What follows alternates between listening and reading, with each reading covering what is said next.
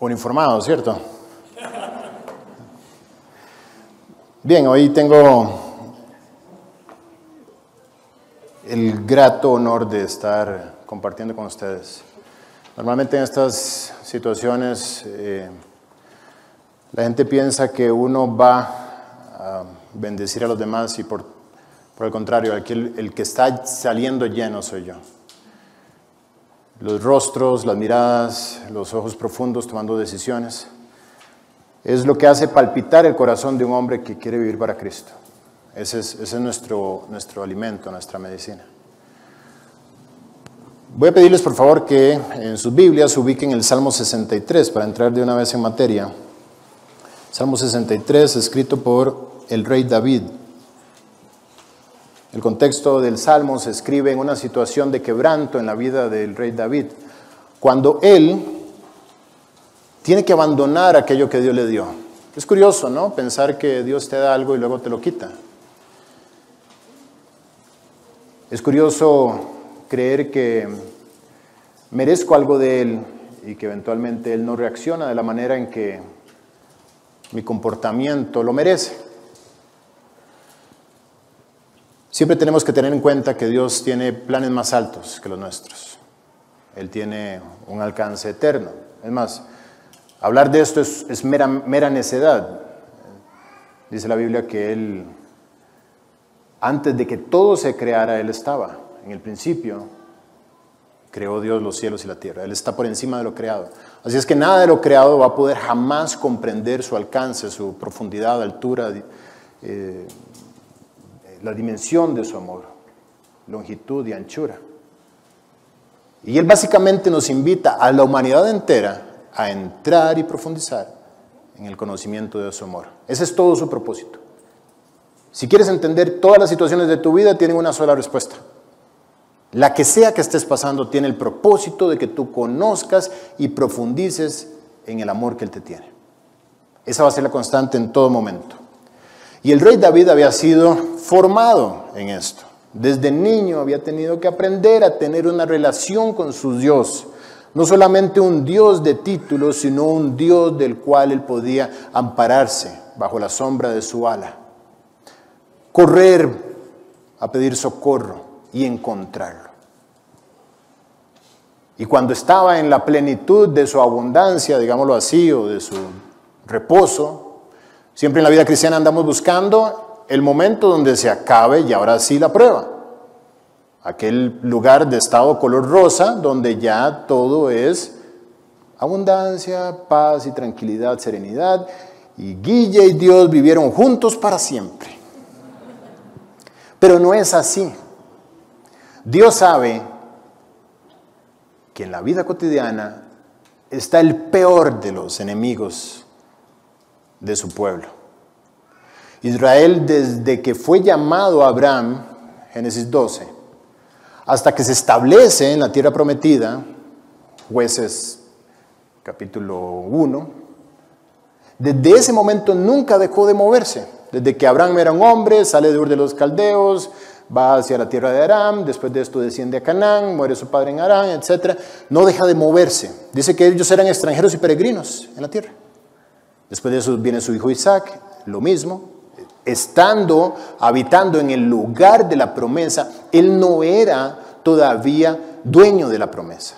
Después de eso viene Jacob, lo mismo. Los, los diez hermanos venden a José.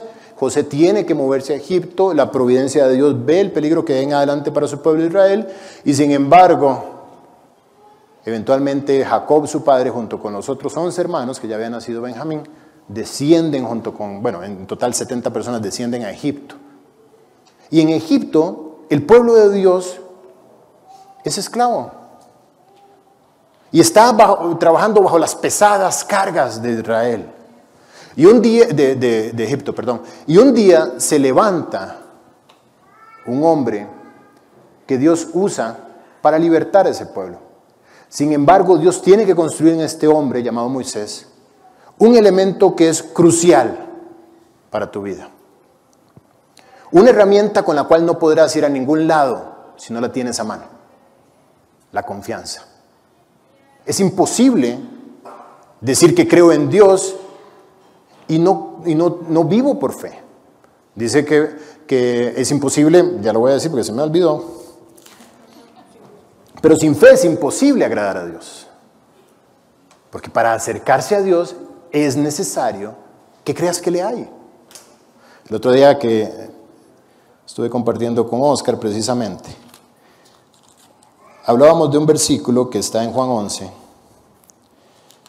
y que dice, ¿no te he dicho que si crees verás la gloria de Dios? Yo creo que todos estamos necesitados de ver la gloria de Dios. Fuimos creados para ver la gloria de Dios. Es más, Él permite el pecado. Una pregunta, pregunta, constante, ¿por qué entonces si Dios quería el bien para todos, por qué permitió, por qué puso el árbol del bien y del mal en el Edén, por qué permitió la serpiente, por qué, por qué, por qué? Desde nuestra perspectiva natural. Y Dios en su increíble sabiduría lo permite con propósito, que se pueda ver la gloria de Dios, que sus atributos puedan ser conocidos, inclusive cuando sabía que el hombre le iba a dar la espalda. Él ya tenía un plan redentor debajo del brazo. Así es que David, habiendo recibido todo de parte de Dios, habiendo sido perseguido por 13 años prácticamente, un enemigo que lo quería matar junto con todo su armamento y poder militar, quería matarlo, termina esta carrera y David se da cuenta de que aún en la estabilidad, el desierto lo perseguiría. En mi vida he podido constatar que existen dos tipos de desiertos. Está el desierto donde hay vacío. Puede haber mucho recurso, puede haber fama, poder, belleza, inteligencia, contactos, recursos, amistades, eh, inclusive felicidad. Pero hay una marca que te deja saber que estás en ese desierto. Dice la Biblia en Proverbios 14.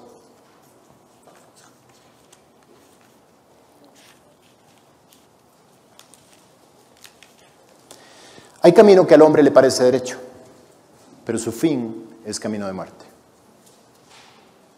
Puedes ir por el camino derecho creyendo que estás a punto de ser coronado como el máximo diseñador de tu propia vida, pero su fin inclusive en lo mejor de tus propósitos es un camino donde vas a terminar en muerte. Y no me refiero a muerte física porque hay una probabilidad que es cierta y es que uno de cada hombre se muere. Todos moriremos. Pero la muerte en la Biblia significa separación, significa quebranto en tu relación con Dios. Hay camino que al hombre le parece derecho, pero es el camino de muerte.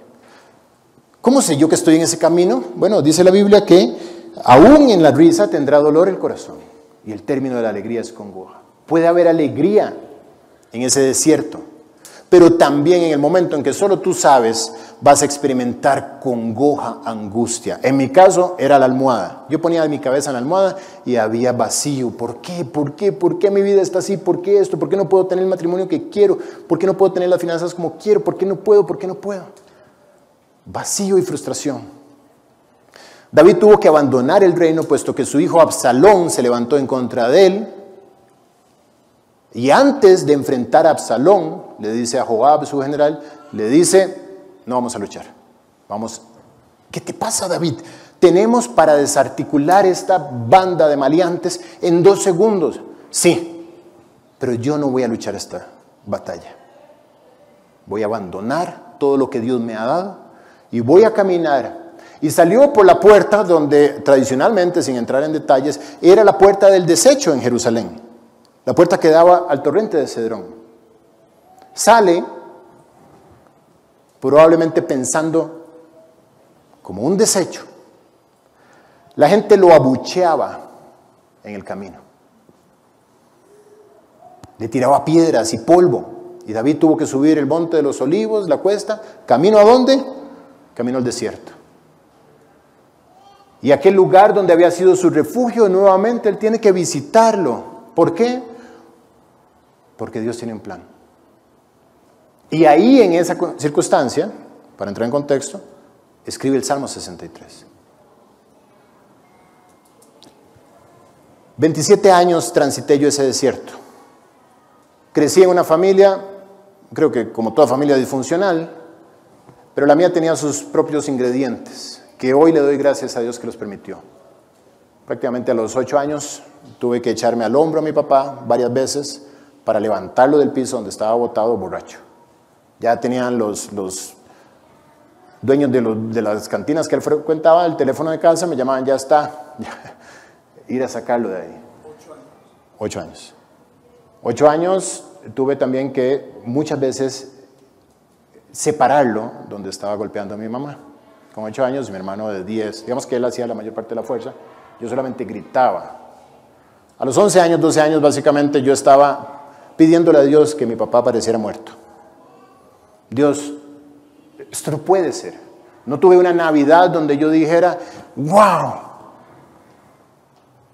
Todas las navidades había que correr, huir, porque había acceso, había alcohol, había eh,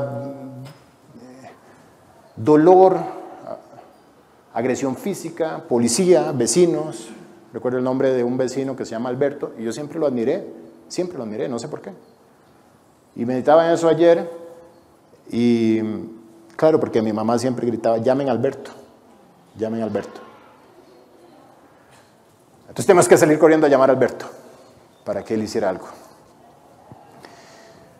Salgo a los 17 años de casa, no queriendo jamás, jamás eso en mi propio hogar, jamás. Sin entenderlo, solamente quería dejar atrás, huir. Escuché a mi mamá decir, su papá su primera cerveza se la tomó a los 14 años, con lo cual yo dije a los 14 años, ni loco me tomo una cerveza, ni loco. Sencillo, no abro la puerta, no la cruzo.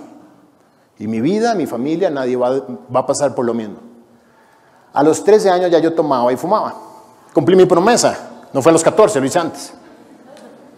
Tomaba, fumaba. Y eso era lo externo. A lo interno crecía en basura, en inmoralidad, en pensamientos corruptos, etc. Me fui para la universidad, conseguí un trabajo, saqué mis estudios, me gradué como ingeniero de sistemas y conocí a una bella mujer costarricense que iba a ser parte de las joyas de mi corona. Hermosa, como ella sola, ideal para completar el álbum. Ya estamos en tiempo de mundial, ¿no? El álbum de Panini hay que irlo completando. Entonces yo tenía mi propio álbum de Panini, tenía anhelos de todo y juntos empezamos una vida que eh, solamente era un anticipo del caos.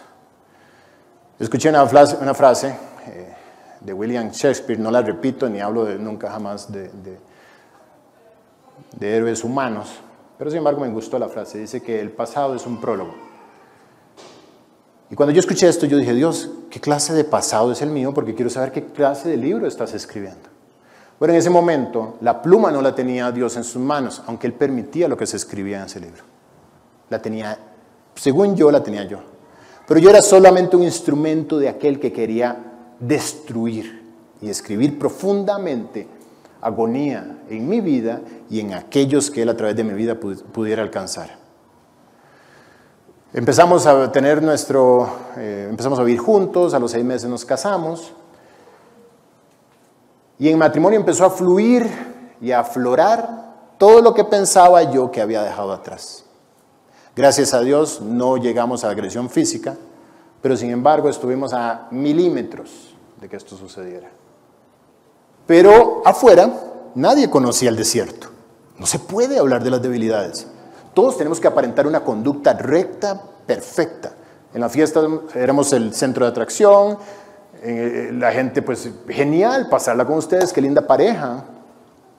Pero llegamos a casa y había puertas tiradas, platos quebrados, todo tipo de ofensa verbal que te puedas imaginar está dicha y varias veces dicha. Pero yo lo sufría. Yo sé que Katia también.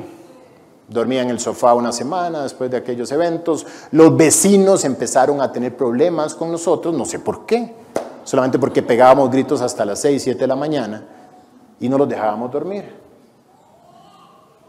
Quizá Katia no, gritaba, llamen a Alberto, pero yo me estaba convirtiendo precisamente en el hombre que no quería. Un día aparece mi hermano, que éramos gemelos, en el mundo. Y aparece con un nuevo rostro, aparece con una nueva vida y me dice, es que conocí a Jesucristo. Y yo, estás loco, si ese hombre está muerto. ¿Cómo lo conociste? Me dice, te voy a explicar. Me invitó a una reunión y en aquella reunión el hombre que está al frente dice, les voy a explicar el arrepentimiento de tal manera que hasta un niño de 5 años lo entienda. Y yo dije, perfecto, puesto que yo nunca entendí el tema del arrepentimiento. ¿Puedes arrepentirte? Yo iba a la religión, me confesaba, escondía algunas cositas que me daba miedo decírselas a la persona, y aún así salía con mi asignación, no sé cuántos Ave María, Padre Nuestro, etc. A veces la hacía, a veces no, pero lo que sí sabía es que yo no podía cambiar. Era imposible para mí. Pronto dejé eso, traté por mis propios medios, le hacía promesas a Katia, me hacía promesas a mí mismo, hacía promesas a los santos, a todo el mundo de que yo iba a cambiar y no podía, al punto en que un día empecé a llorar todos los días después de que caía en aquello que me tenía esclavizado. Y ya tenía una niña de un año durmiendo en una de las habitaciones de mi casa. Y yo sufría diciendo, Dios, ¿qué le espera a esta niña a los 14 años? ¿Sabes? Los 14 años para mí siempre han sido como, no sé por qué. Yo decía, ¿qué le espera a los 14 años? Pero yo sabía dónde había caído yo, dónde había caído mi papá y de ahí para arriba toda la ascendencia. ¿Qué le espera? Y eso me producía un vacío increíble. Estaba yo en ese desierto, ese desierto donde no hay agua, donde hay vacío y donde no hay salida. Si caminas para allá o para allá, ¿qué importa? Cualquier rumbo es bueno cuando no hay un propósito. Hacia donde fuera. Pero mi hermano me comparte esto. Voy a esa reunión y dice este señor, el arrepentimiento no es algo que tú puedas producir. Y yo dije, amén. O sea, por fin alguien dice algo sensato. Yo dije, bingo, porque no he podido. Había tratado desde niño cambiar y no podía. El arrepentimiento, dice él, es algo que Dios produce en ti. Claro, y entiendo que los designios de nuestra carne son enemistad en contra de Dios. Porque no se sujetan a la ley de Dios ni tampoco pueden. Es imposible que algo que surja de tu naturaleza satisfaga a Dios. Así es que en la condición en la que yo estaba era imposible que yo produjera algún arrepentimiento. El arrepentimiento es algo que produce Jesús cuando entra en tu corazón. Y Él empieza a transformar tu vida de dentro hacia afuera y Él pone su espíritu para que tú tengas el poder Dice la Biblia que no nos ha dado Dios un espíritu de, cobardía, sino de poder, de amor y de dominio propio, poder para poder cambiar. Y eso me cautivó. Yo dije, yo quiero, yo quiero ver Dios si eso es verdad. No creas que tenía ganas de cambiar. No creas que tenía emociones para cambiar. Es más, no tenía ni siquiera la fe para cambiar, porque es imposible tener la fe, porque la fe es un don de Dios. Es algo que Él da cuando tú estás dispuesto a. Ese día le abrí la puerta del corazón. Ni siquiera, más, fue como un, ahí te la dejo abierta. Y eso fue suficiente para que Él entrara y empezara a producir la transformación que mi vida necesitará. Y como si fuera poco, la certeza. Tenía un temor increíble a la muerte, pero la certeza de que si moría iba a estar en su presencia. Y ya la muerte pasó a ser una más de las citas que yo sé que en futuro voy a tener, pero no es el fin. Ahora estaba reconciliado con el hecho de que al morir yo iba a empezar una nueva etapa de mi vida. Aquel desierto terminó, cosa que no me imaginé jamás. Y terminó con una increíble promesa que está en Ezequiel 36. Dice la Biblia, os daré corazón nuevo y pondré espíritu nuevo dentro de vosotros, y quitaré de vuestra carne el corazón de piedra, y os daré un corazón de carne. Aquel lugar oscuro, sucio y tenebroso que era mi corazón, Dios me estaba haciendo una propuesta. Yo lo puedo quitar. No lo puedes cambiar. Has tratado de cambiarlo y no has podido. Yo lo voy a quitar y voy a poner mi corazón en ti. Voy a poner un corazón sensible, un corazón en el cual yo pueda sembrar no un corazón de piedra en el cual cuando cae la semilla rebota porque es de piedra. Un corazón de carne. ¿Y sabes qué voy a hacer más? Dice Dios. Voy a poner dentro de vosotros mi espíritu. Y yo haré, yo te haré cambiar. Yo haré que tú Andéis en mis estatutos, guardéis mis preceptos y los pongáis por obra. Eso fue la puerta para salir de ese desierto. Curiosamente, al salir de ese desierto, entendí que hay más tipos de desiertos. Muchos tipos de desiertos. De todo tipo, temperaturas, condiciones geográficas, animales que acechan, etc. Pero ahora la particularidad era que no los iba a atravesar yo solo. Con esto quiero que empecemos a estudiar el Salmo 63. David lo escribe en un desierto. Y en ese desierto él dice, Dios, Dios mío eres tú. Al salir yo de esa situación, por primera vez pude decir, Dios mío eres tú.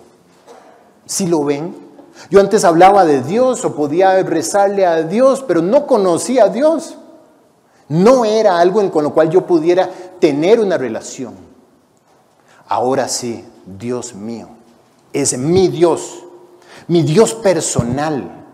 No lo encuentro en ningún otro lugar, solamente al cerrar mis ojos yo sé que está ahí. No tengo que ir a algún lugar o tengo que usar un intercesor porque ahora es mi Dios.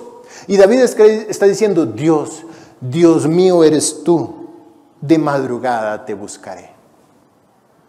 Después de aquella frustración y aquel vacío, lloro y le digo, Dios, entra en mi corazón y toma esto. ¿Sabes qué? Renuncio a mi vida. Es como, es como si me hubieran asignado un proyecto en el cual yo acepto el alcance del proyecto solamente por la presión que tengo de decir que sí. Pero cuando voy entrando en el proyecto, yo me doy cuenta de que es imposible cumplir con ese proyecto. No tengo los recursos para cumplir ese, ese, proyecto. No tengo el presupuesto para cumplir ese proyecto. No tengo el dominio para cumplir ese, proyecto. Y traté 27 años de sacar adelante ese proyecto y no pude hasta que llegué y le dije, ¿sabes qué Dios? Aquí está tu proyecto. El proyecto llamada La vida de Guille, ahí está.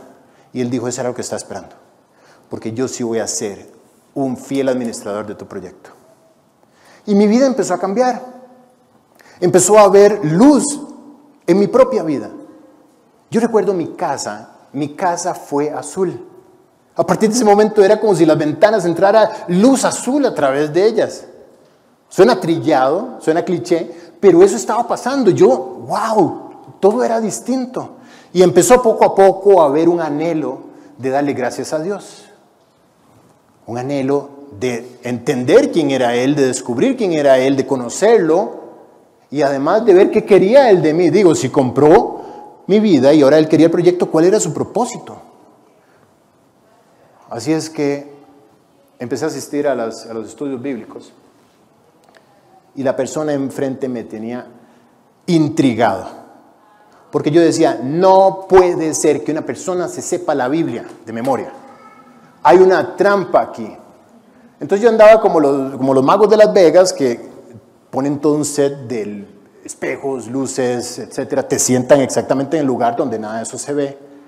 Y yo estaba buscando el hilo, yo estaba buscando dónde estaba el conejo escondido, cómo hacía para sacar la carta debajo del brazo. Conforme fueron pasando los días, yo dije, o sea, no puede ser que se sepa la Biblia, que tenga las respuestas.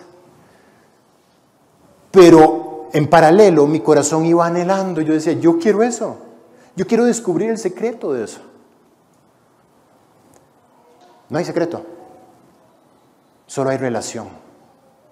Un día a la vez, una, un versículo a la vez, un capítulo a la vez, una página a la vez, y encontrar en la Biblia tu refugio, hacer de ella tu guarida, hacer de ella tu lugar alto donde tú te escondas siempre que ella sea la sombra debajo del ala de Dios donde tú corres a esconderte. Sigue diciendo el Salmo, de madrugada te buscaré. Y yo dije, tiene que ser de madrugada, porque trabajaba, tenía que sostener a mi familia, etc. Trabajaba en una empresa de, desarrollo de software y yo tenía de temprano que estar ahí hasta tarde. Así es que desde madrugada empecé a buscarlo y me levantaba de madrugada a las dos y media de la mañana a leer la Biblia por supuesto me dormía. Entonces dormía, eh, eh, leía caminando, memorizaba caminando, eh, parecía un loco literalmente. Hasta que un día empecé a tener más problemas matrimoniales porque llegaba a la casa a dormir y mi esposa tratando de hablar, de descargar el día que había tenido con las niñas, con todo lo demás, y yo estaba totalmente agotado. Pero mi anhelo de llenar mi corazón estaba ahí. Dios, yo, yo necesito que tú escribas en la tabla de mi corazón tus emociones, tus pensamientos, tus anhelos, que los escribas ahí. Yo quiero ser depositario de ellos. Mi alma tiene sed de ti, Dios. Sigue diciendo el Salmo, mi alma tiene sed de ti, mi carne te anhela con todo. Dios, yo quiero, me urge que me transforme. Si sabes, ya era salvo, pero seguía teniendo una lucha constante contra cosas del pasado. La situación alrededor nuestro venía como una bola de nieve, malas decisiones que habíamos tomado, etc. El, trabajo va eh, decreciendo las oportunidades eh, y me quedo sin trabajo precisamente en el proyecto en el que estaba. Y tuvimos que empezar, tuve yo que empezar a quitar estampitas del álbum de colección y una de esas fue mi casa, que era una casa gigante, con un jardín gigante, con todas las condiciones hermosas que se podían ver desde afuera. Arrancarla del álbum y, perderla. Entregarla al banco, el carro al banco, y bueno, venderlo, porque yo. La cosa es que tuve que empezar a dejar que Dios desprendiera de mí eh, mis falsos dioses, mis ídolos, todas aquellas cosas que yo amaba. En tierra seca y árida, sigue el, Salmo diciendo, tierra seca y árida, donde no hay aguas. Y me di cuenta que estaba en otro desierto. Si sabes que decimos normalmente Israel estuvo 40 años en el desierto, eh, y no, eso no está mal decirlo. Pero realmente Israel atravesó varios desiertos. Cuando Israel sale de Egipto, Israel sale, cruza el mar y ellos, después de la celebración a la, orilla del mar, ellos caminan tres días. ¿Sí recuerdas cómo caminaron esos tres días? Dice la Biblia que eh, eh, hizo Moisés que partiese Israel del mar Rojo y salieron al desierto de Shur. Hay un desierto que se llama Shur. Tres días caminaron por ahí hasta llegar a Mara, si recuerdan la escena. Después de ahí parten de Mara y dice la Biblia que la congregación de los hijos de Dios vino al desierto de Sin. Shur y Sin, otro desierto. Salieron de uno para entrar en otro. Y dice la Biblia más adelante, en Sin pasan cosas maravillosas. Una de ellas es que Dios les da el maná. Es como si los desiertos fuera el lugar de encuentro de Dios para manifestar su gloria para Israel. Nunca lo hizo en lugar cómodo, siempre lo trajo en un lugar donde estaban incómodos. En el capítulo 17 de Éxodo dice que toda la congregación de los hijos de Dios partió del desierto de Sin por sus jornadas, conforme al mandamiento, llegaron a Refidín, donde no había agua. Otro lugar incómodo, Refidín. Y es ahí donde Dios saca agua del pedernal y le da agua a un millón y tanto de personas. Eso no era un chorrito de los que hacen así. Eso era un río de agua que él sacó. Salen de Refidim y dice la Biblia que en el mes tercero, se quedaron tres meses ahí, y ellos salen y llegaron al desierto de Sinaí. Otro desierto. ¿Qué es esto tan curioso? O sea, Dios, tú me estás guiando. Y si sabes que Dios hizo una promesa. En Éxodo 6, Él promete y dice, voy a hacer seis cosas contigo, Israel. La primera dice, por tanto dirás a los hijos de Israel, yo soy Jehová. Esta carta la dirige Jehová a ti. Yo soy Jehová. Y yo os sacaré, primer punto, yo os sacaré debajo de las teradas pesadas de Egipto y yo os libraré de su servidumbre y yo os redimiré con brazo extendido y con juicios grandes, y yo os tomaré por mi pueblo. Más adelante dice, y yo os meteré a la tierra que has de heredar. Eso es lo que voy a hacer. Y termina diciendo, yo Jehová, firma Jehová, esa es mi promesa contigo Israel, yo te voy a sacar y yo te voy a librar y yo te voy a redimir y yo te voy a tomar. Además de eso, te introduciré y yo te daré heredad en esa tierra. Esas son las seis promesas que él hace. La primera la logra, lo saca de Israel. Lo pudo haber sacado en un segundo, pero usó diez plagas para ponerle emoción, para que Israel quedara en su corazón tatuado que Dios es todopoderoso por encima de los dioses egipcios. Cada plaga tenía una, una relación con cada uno de los dioses y les dijo, yo soy más alto que los dioses que durante 400 años tú has observado. Yo soy más alto que ellos. Lo saca. Y ahora el reto no era solo sacarlos. Dice, yo os sacaré y yo os libraré. Digo, pero ya me había sacado. Librar. Ahora venía el reto. Sacar pues fácil. Físicamente mover a Israel de Egipto fue fácil. Para Dios abrió el mar. Eso Dios lo puede hacer. ¿Cuál era el reto? Ahora sacar a Egipto del corazón de Israel. Eso sí fue un reto. 40 años intentó Dios que Israel se desprendiera del Egipto que traía atrás. Y para eso solo había un mecanismo que podía usar. ¿Cuál? El desierto. Les comentaba ahora que yo me gusta eh, eh, hacer mis reuniones, mis citas, en lugares cómodos donde yo manejo, el ambiente no, digo, no es invasivo, donde puedo hablar, donde hay gente, pero no hay mucha gente al lado de uno para poder tener confianza y conversar, etcétera. Y ahí cito, alguien me dice, Guille, ¿me puedes dar una cita? Sí, cómo no, veámonos a las dos en tal lugar. Bueno, ¿sabes qué? Dios, cuando tú oras, eventualmente te dice, ¿sabes qué? Nos vemos a las dos en mi café favorito, el desierto. Y tú dices, bueno, Dios, a lo mejor puede ser aquí. Un amigo me decía, yo tengo una muy bonita vida de oración. Yo así, sí, en lo que voy, en lo que voy para el trabajo voy orando en el carro. Yo, wow. ¿Y cómo haces para concentrarte? Bueno, ahí va uno, pues. Y la lectura ahí mismo, pongo play a la aplicación y ahí voy oyendo. Yo curioso.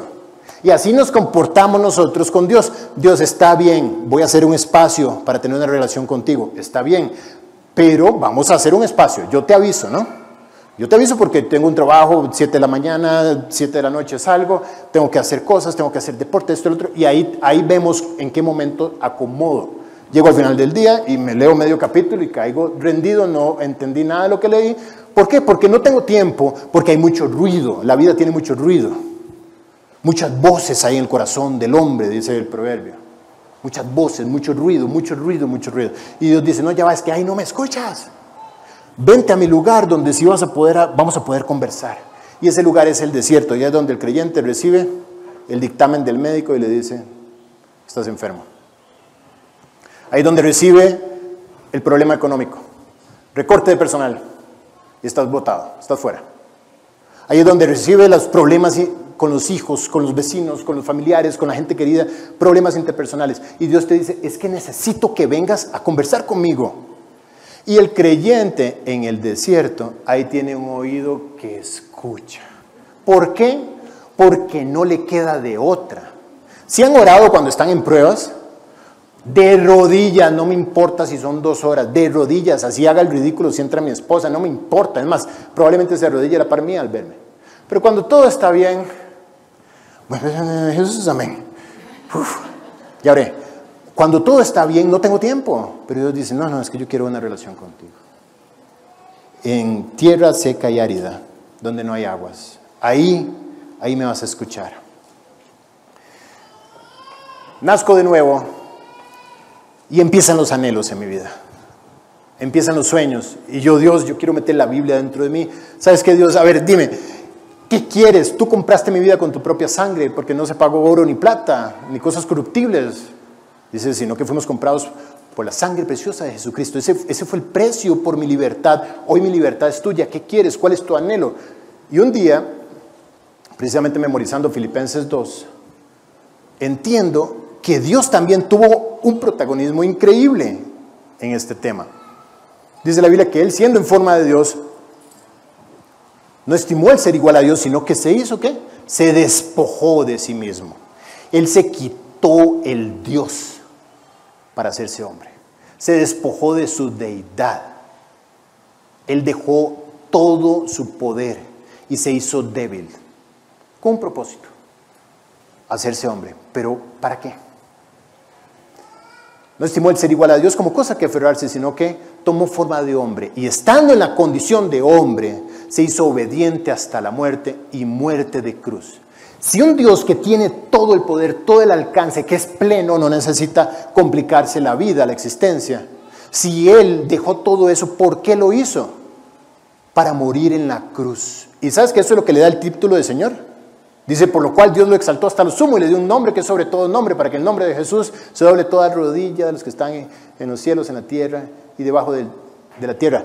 Y para que todo el mundo confiese que Jesucristo es qué? El Señor. Eso es lo que nos hace salvos. Creer que Jesucristo es el Señor. Si confesamos con nuestra boca que Jesucristo es qué? El Señor. Y creyeres en tu corazón que Dios le levantó a los muertos, serás salvo. Ese título del Señor, Él tuvo que desprenderse de su deidad para ir a tomarlo en la cruz. ¿Todo por qué?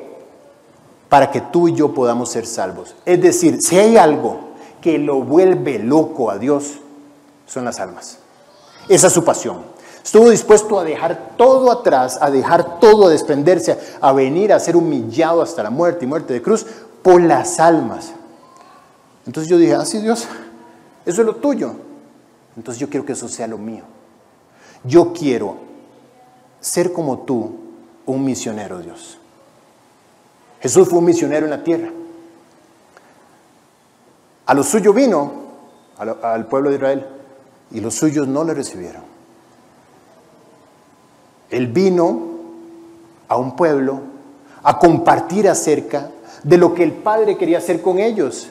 Llevó una misión y vino a compartirla con ellos. Y ellos no lo recibieron. Pero ¿sabes qué? Más a todos los que le recibieron, a nosotros, nos dio la potestad de ser hechos hijos de Dios. Y a partir de ese momento, nuestra vida es nueva. Porque si alguno está en Cristo, nueva criatura es. Y las cosas viejas pasaron y aquí todas son hechas nuevas. Y si esas cosas nuevas en mi vida eran de Dios, entendía yo por Efesios 2, que somos hechura suya, creados en Cristo Jesús. ¿Para qué? Para buenas obras, las cuales Dios preparó de antemano para que anduviésemos en ellas. Así es que si Él preparó esas buenas obras, yo quiero encontrarme con ellas. Eso sí, Dios, yo quiero que satisfagan el centro de tu corazón. Yo quiero ser misionero. Y empecé a orar, por supuesto, porque eso no ocurre solamente. Además, Dios, una persona como yo, seca, seria, de relaciones interpersonales súper limitado, de habilidades de comunicación súper limitado, además, eh, en un mundo en el cual yo tenía que traer sustento al hogar, ser pastor misionero estaba totalmente opuesto a lo que yo era. Sin embargo, ayer escuchaba también una frase de alguien que decía que tú no dejas una oración caída. Cada oración que tú hagas, Dios la guarda. Cada lágrima que salga de tu rostro, dice el Salmo, dice que Él la pone en su redoma. Él la guarda. Y la tiene presente. Lo único que sabía yo es, como sigue diciendo el Salmo 63 en el versículo 2, es que yo quería ver su gloria y su poder. Mi vida tiene sed de ver tu gloria y tu poder. Mi matrimonio necesitaba ver su gloria y su poder. Mis hijas necesitaban ver su gloria y su poder. Yo quiero ver eso.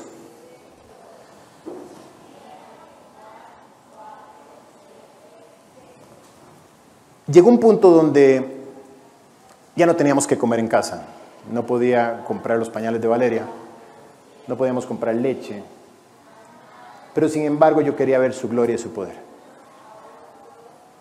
Recuerdo situaciones donde una persona sin saber, si algo entendía yo es que ahora era hijo de Dios y como hijo de Dios yo no voy a ir a buscar paternidad en otro lugar. Yo no voy a buscar lástima, alguien que se compadezca de mi situación digno hijo de Dios, pero sobrellevando mi carga también.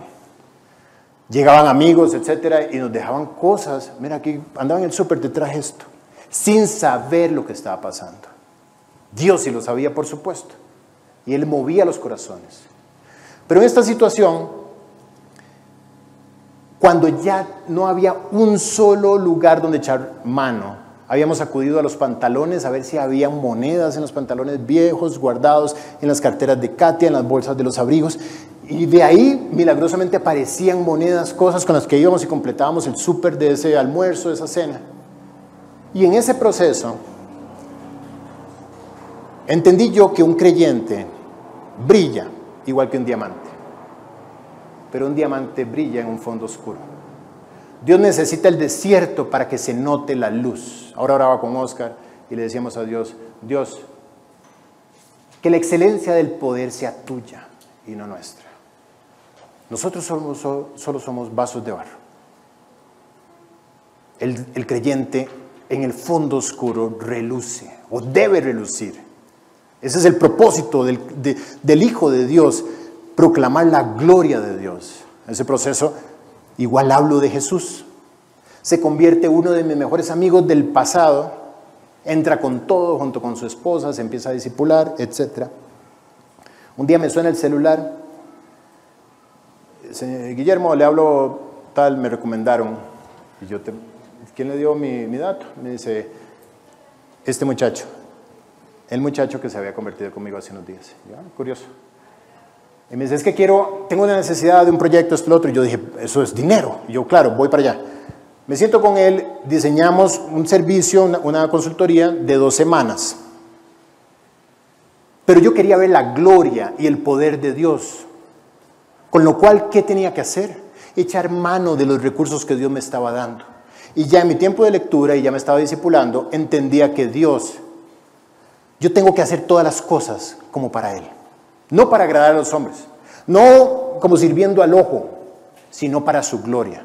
Entonces, lo primero que le entregué en estos 15 días de consultoría fue una versión, del, yo trabajaba en software en ese tiempo, una versión de ese software, completando el alcance y con un 25 extra, el 25% extra de otra funcionalidad. Le presentaba el alcance y me decía, listísimo, genial, ¿y eso qué es? Y yo, es algo que empecé a hacer y no logré terminar me encanta. Sí, lástima. No, hagámoslo. Yo, dale, son dos semanas más. Y dos semanas más me extendía el, contrato. Y a las dos semanas llegaba con el alcance más otro poquito, como para Dios. Y Dios me decía, otras dos semanas. Y yo llevaba un plato a mi mesa y tenía sustento y tenía los pañales y tenía lo que se necesitaba. Pasaron los meses, cuando ya un día me convoca y me dice, vamos a tener que reunirnos porque tengo problemas, tengo ruido de la junta directiva que me dice que no puedo seguir este, extendiendo este contrato, es, extraño, ¿no? te estoy pagando como un recurso y, y pareciera que no eres un proveedor. Estamos en ese momento precisamente saliendo de nuestra casa, entregándola, para ir a vivir en un apartamento donde era todo mucho más pequeño, etc. Y yo no entendía, yo decía, Dios, ¿sabes qué? Me entregué, he hecho lo que me has pedido, voy a la Biblia, la memorizo, testifico, me disipulo, ofrendo, hago todo lo que hay que hacer. Y sin embargo, mi vida se está desplomando. Yo iba llorando. Y además viene este hombre y me dice, el lunes cerramos este contrato y ya te puedes ir en paz. yo, dice el Salmo, porque mejor es tu misericordia que la vida mis labios te alabarán. Recuerdo cuando iba llegando a casa y yo digo, Dios, no entiendo nada de esto. Sin embargo, sin embargo, quiero afirmarme en que tú me amas. Y tú permitiste este desierto porque me amas. Con lo cual te voy a alabar. Si quieres que te alabe aquí en el quebranto, te voy a alabar. Empecé a orar, a cantar, a lo que podía, llorando, diciéndole Dios, gracias. Sabes que no cambies nada, gracias. Esto es tu amor, gracias. Así se siente tu amor, gracias. El lunes me presento en la reunión, me siento con este señor y me dice, bueno Guillermo, no, súper complacidos con todo, yo Alberto para servirte, lo que necesites. Y por dentro todo mi ser decía, Arrodíllate y le dices que te extienda, cuéntale tu situación, dile que tus hijas, que tu esposa, que tu casa. Se levanta él de la mesa, nunca voy a olvidar eso, se despide, abre la puerta, ya luego que lo conocí, entiendo yo lo que estaba haciendo, y, saca la cabeza de la puerta y me dice, se me ocurre algo. Y yo, ¿qué pasó? Me dice, se me ocurre que tú seas el gerente de operaciones de esta compañía. Cuando yo estaba en el mundo del software, tenía un anhelo, entrar en el mundo de las finanzas. Muy difícil, porque tenía obviamente que tener los conocimientos y lo demás. Además le dije a Dios, quiero ser misionero, quiero que hagas de mí un pastor, pero además quiero estar en el mundo de las finanzas. Y además quiero, Dios, crecer profesionalmente. Dios, no sé qué quiero, Dios. Lo que sé que quiero es que es ver tu gloria y tu poder. Con lo cual me voy a levantar de madrugada, etcétera, lo que acabamos de hablar. Y ese día me dice él, estamos levantando una empresa financiera que va a ser líder en este país. ¿Quieres ser el gerente de operaciones? Y yo, que si quiero, no le dije nada, yo, revisémoslo. Él es un hombre de negocios y me dice, a ver, 2.5. Le digo yo, no, Alberto. O sea, eso, es menos de lo que hoy con la consultoría. Me dice, 3. 3.5. 4. Yo no sé si ustedes saben que en Costa Rica se manejan dos monedas, colones y dólares. Y me dice, no te alcanza con 4 millones de, de colones. Yo no sabía que me estaba hablando en colones, yo pensaba que me estaba hablando en dólares. Y resulta que me estaba ofreciendo el doble de lo que yo pensaba que me estaba ofreciendo. Y cuando él me dice, estoy hablando en colones, yo dije, es mucho más de lo que necesito. Y desde la primera propuesta que él me hizo, yo por dentro decía, tómalo, tómalo, tómalo. Sin embargo, el Señor es mi pastor y nada me faltará. Con lo cual, yo voy a esperar. Tanto esperé que Dios dijo, vamos a hacer algo, vamos a confundir a este tipo porque este no sabe lo que le conviene y nos va a echar a perder esta mesa que la planeamos de antemano, dice Efesios 2. Antes de la fundación del mundo planeamos esta mesa y, no va a venir Guillermito a echar a perder el tema. Entonces yo me enredé en los números, dólares, colones. Y cuando me doy cuenta que él me está ofreciendo el doble de lo que yo pensaba, le digo, y él ya molesto y me dice, no te alcanza con ese dinero. Y yo, déjame revisar. Tengo que ver, revisar las deducciones, esto y lo otro. Y yo salí de esa reunión temblando, ¿no? Llamé a Katia, fue lo primero que hice. Y confirmé lo que dice el Salmo. Mis labios te alabarán. Dios, gracias, gracias porque tú eres fiel. Así te bendeciré en mi vida, Dios. Esto, esto ha venido a, estructurarse en mí como, como uno de los componentes de la armadura de un gladiador. Y Dios, Dios, gracias, gracias, porque me has mostrado que tú eres Dios, que tú no eres deudor de nadie y que ninguno de cuantos esperan en ti será confundido. Los que se rebelan sin causa serán avergonzados. Dios gracias. Katia gritaba, yo lloraba, había alegría por todo lado, pero no por la propuesta económica, sino por el hecho de haber tenido respuesta de la oración. Yo pensé que después de ahí todo iba a ser control crucero. Y dije, ya está. Seguramente como Israel cuando en el primer desierto de Shur agua convertida en agua amarga, en agua dulce, digo, ya está, Dios, ya, ya superamos la prueba, ahora lo que viene es, vivirán felices para siempre, Dios y el hombre. Y Dios dice, bien, ya tenemos, ¿sabes qué, Guille? Yo tengo mi propio álbum de Panini contigo. Ya tenemos la primera postal. Nos falta todo de llenar, pero ya tenemos la primera. La foto mía, cuando, no, no cuando estaba firmando la propuesta, porque ahí todos nos vemos divinos. Cuando veo en el álbum, es cuando voy llorando en aquel carro, diciendo, Dios, te voy a alabar. Si así se siente tu amor, gracias por tu amor. De tal manera amó Dios al mundo que entregó a su Hijo para que fuera destruido por ti. El amor de Dios no es como el amor del hombre. Es más, el hombre no ama sin Dios. Porque el amor es parte del fruto del Espíritu Santo, ¿no? Amor, gozo, paz, paciencia. Está el amor contenido en la manifestación del fruto del Espíritu Santo, Gálatas 5, 20 y 21. Ahí estaba la primer postal. Dios te alabaré, me gozo, alzaré mis manos en tu nombre. Durante cinco años trabajé en esa compañía, llegué a ser el número dos de la compañía, brazo derecho de este hombre, crecimos, crecimos y crecimos y fui gerente de sistemas, gerente de operaciones, gerente de procesos, todas las cosas que raras me las ponían a mí porque yo era el hombre de confianza de él.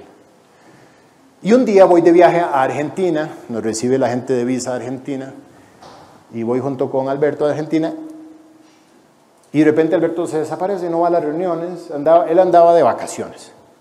Y yo, Alberto, ¿qué pasó? Me dice, ve tú, Guillermo, ya tú manejas todo esto mejor que yo, ve tú. Yo iba a las reuniones, cuando regresamos a Costa Rica yo lo veía muy sospechoso.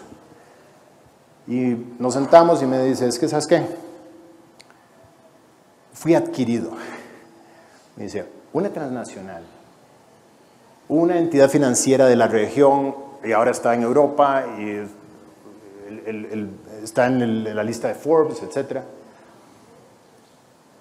Me hizo una propuesta que no puedo negar. Aquí estoy perfecto, aquí no necesito nada, sin embargo, lo que me están ofreciendo es lo que yo jamás pensé que le podían ofrecer a una persona como un paquete, una compensación salarial. Así es que me voy. Y yo te vas, no puede ser. En el proceso de que se va, bueno, dolor porque nos quedamos sin gerente, pero sin embargo, ya todos los otros gerentes nos quedamos viendo así como... Ahora sí, ¿quién va a ser el sucesor? Y yo, ¿quién más que yo? Y ahí empiezo a buscar, ok, Dios dice, dice la Biblia que yo soy tu hijo, claro. Dice la Biblia que, dice, ah, amado, eh, y, yo deseo que tú seas prosperado en todas las cosas, que tengas salud, así como prospera tu alma, ¿no?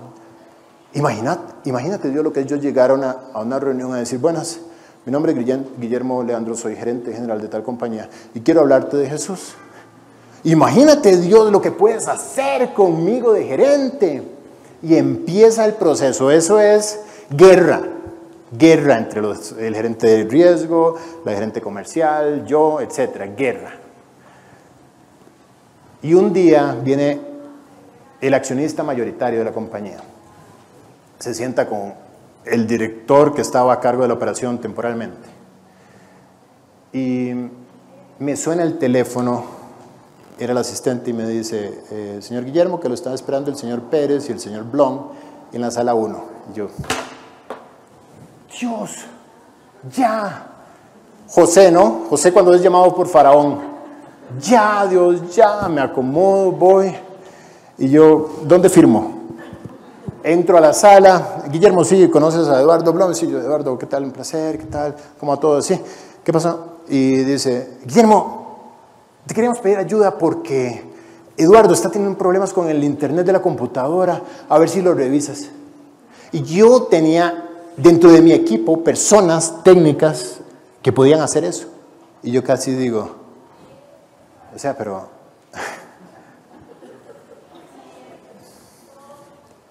me tiré al piso, debajo de la mesa, cerca de los zapatos de Eduardo Blom, a buscar el cable para ver qué estaba pasando, porque el tipo no tenía internet. Salí de esa reunión y yo dije, Dios, gracias por tu amor nuevamente. Gracias por humillarme. Gracias porque tú sabes exactamente mejor que yo lo que yo necesito. Un mes después recibo una llamada del exgerente, que ahora estaba viviendo en Panamá. Y me dice, Guillermo, soy CEO de esta compañía, etcétera. Tenemos un proyecto, es increíble todo lo que se va a hacer, la inversión, tenemos a EY de consultor, tenemos, o sea, todos los juguetes que tú te puedas imaginar para armar un proyecto están. Dice, yo quiero que tú seas el vicepresidente de la implementación de esto. Y yo, uff, me dice, eso implica, eso sí que tienes que salir de tu país, tienes que venir a, residir a Panamá y tienes que viajar el 90% del tiempo. Empiezo a llorar, hablo con Katia, hablo con mi pastor, pongo mis condiciones, pongo bien bellones y digo, Dios, si es así, entonces vamos a ver qué es. Ya tenía resuelto muchas cosas en mi vida. Entonces empiezo, si eres estudios, entonces que me ofrezcan, ¿cuánto gano? Tanto. Voy a multiplicar por dos. Voy a meter un 30% de recargo solo por, para que sepan quién, es mi Dios. Y además, esto, lo otro, aquí allá, que a Katia le guste el lugar, etc. Y me llaman para ser entrevistado. Me mandan un boleto aéreo con viáticos, con hotel, avión obviamente, para que yo me fuera a, a entrevistar solamente. Y yo digo, no, esto es serio, esto va en grande. Llego, me reciben en un lugar que parece un museo de las obras de arte que tiene, el mármol por todo lado, etc. Y yo, Dios mío, ¿dónde estoy? Listo. Viajo con Katia a Panamá para ver si le gustaba y ese día en Panamá habían delfines prácticamente. Era precioso todo. Ah, caía nieve y todo lo demás. Katia le encantó. Viene el momento y me hacen la propuesta y era exactamente con ceros y centavos lo que yo había calculado en mi calculadora. Exactamente. Y digo, ah, no, no, no, ya va. No había contemplado el hecho de que esta gente me va a querer quitar la caja, el seguro de no sé qué y no sé cuánto, y se me va a ir 27% del salario. Llamo y me dice, no, no, Guillermo, es que tú vienes expatriado. Y como expatriado vas a tener una visa especial, una visa en la que no vas a pagar un impuesto, no vas a pagar nada y tu salario va a entrar así tal cual a tu cuenta. Y yo. Y además, ¿sabes qué? Vas a tener un bono de bienvenida para que amuebles tu casa. Vas a tener tiquetes en clase ejecutiva para toda tu familia. Vas a tener esto, lo otro, seguro internacional. Vas a tener. Y yo, Dios, Dios, esto es, demasiado. No podía yo creerlo. Viajamos por fin a Panamá dejando el corazón atrás en Costa Rica. Porque en Costa Rica tenemos todo. Tenemos nuestra iglesia, mi grupo de discípulos, discipulado, las reuniones de oración, que eran oro, eran, eran la esencia de nuestras... Mis hijas crecieron en esas reuniones de oración. Escucharon todo en esas reuniones de oración, ver las luchas de los creyentes, verlos salir adelante. Y yo, Dios, estoy dejando todo esto para ir a lo incierto. Pero sabes qué, yo recuerdo que mejor es tu misericordia que la vida. Y yo me amparo a tu misericordia. A partir de ese momento empezó una nueva etapa. Mucha oportunidad y abundancia, es cierto, pero dice la Biblia, como meollo de grosura y de, como, como de meollo y de grosura, de grosura será saciada mi alma, y con labios de júbilo te alabará mi boca, cuando me acuerde de ti en mi lecho cuando medite en ti en las vigilias de la noche. Esa etapa estaba comenzando. En mi nuevo trabajo, ya ahora yo era un vicepresidente. Y era un vicepresidente que literalmente estaba ahí por gracia, porque no tenía la menor idea de qué era lo que yo debía hacer. No entendía, no podía, no estaba dentro de mis recursos, dentro de mi alcance, no sabía. Y todos los demás iban a mil por hora y yo una pregunta, ¿dónde, dónde queda la salida? Extraviado, me levantaba, me iba al baño a llorar. Dios, ¿qué, ¿qué está pasando? Me secaba mis lágrimas y me volvía a sentar en el escritorio. Todo estaba al revés. Volver a, empezar un proceso que ya estaba resuelto en mi vida, como tener teléfono, tener cuentas bancarias, tener un lugar para vivir, tener, se descompuso la lavadora, ¿quién me lo arregla? Todas ese tipo de cosas que están normalmente estables ya no estaban, entonces todo estaba explotando. Pero sin embargo, yo no podía perder de vista que Dios me tenía con un propósito. En medio de toda esa situación seguí compartiendo el Evangelio, hablando de Cristo con las personas que podía, orando mientras iba a llorar al baño, oraba por cada persona que estaba sentada en cada ventana de los lugares, el que me topaba, el que me hacía el traslado, con quien fuera hablando empiezo a viajar, se empieza a convertir gente, curiosamente, en mis viajes. Se convierte gente en Panamá, se convierte gente en Venezuela. Y Dios va dando un aliento de que toda esa situación tenía un propósito y era que yo le compartiera a otros acerca de la esperanza que estaba sosteniendo mi corazón.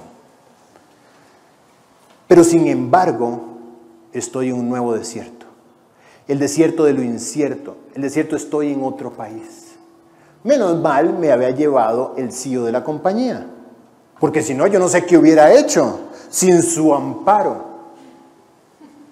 Tres meses de estar ahí, despiden Alberto. Me llaman y me dicen, Guillermo, es que está fuera Alberto, lo, va a salir, lo van a sacar, etc. Y yo, es mi sponsor, el que me trajo. Bueno, Dios, vas a ver qué hago, porque yo imagínate, ya no tenía nadie que justificara mi puesto. Vino otro gerente, se fue. Vino otro gerente, lo sacaron. Vino otro gerente. Y yo seguía ahí. Siete años después, no entiendo cómo, yo seguía ahí. Ya no solamente era el recurso que había entrado, sino que ahora tenía la gracia en todos los bancos de la región y la gente me, me, recibía. Recuerdo un día en un almuerzo con una presidenta ejecutiva de un banco y una de los vicepresidentes de ella, dice, Guillermo, yo no sabía que tú eres una persona religiosa. Y yo, no, yo tampoco.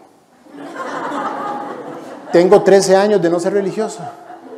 Y Dios me abrió la puerta para hablarles de Jesús. Una, a la puerta de, un divorcio y la otra iba como por su tercer fracaso. Y yo decirles, yo no tengo nada que ver con la religión. Jesús entró en mi corazón. Y Dios fue satisfaciendo lo que el quebranto de ser machacado producía en mi vida. No veía por la razón por la cual yo estaba ahí, pero sin embargo experimentaba su gracia.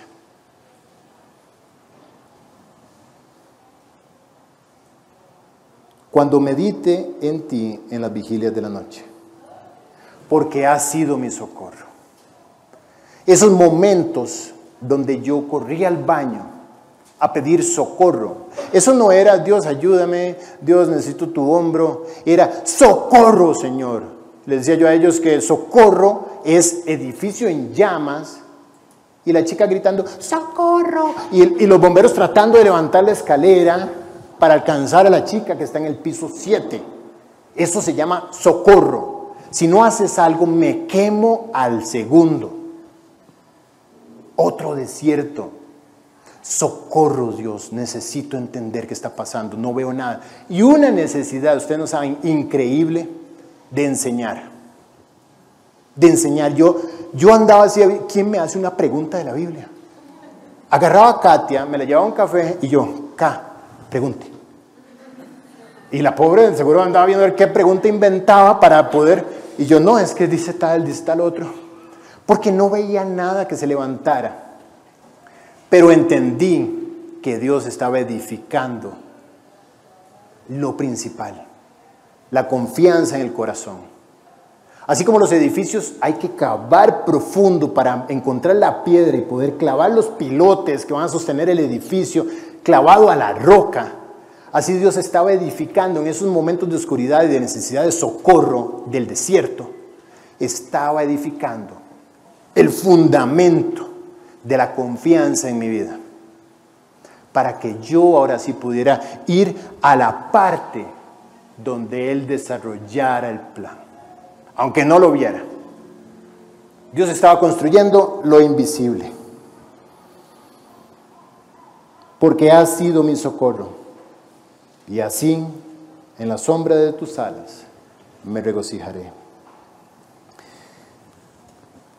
En este periodo, el mundo corporativo es muy duro. Todos quieren tu puesto, todo el mundo quiere tu cabeza, todo el mundo anda buscando cómo clavarte la espada por la espalda. Desgastante, horrible. Y yo oraba y, hablaba con Katy y le decía, Dios tiene que sacarme de aquí. Dios tiene que sacarme de aquí.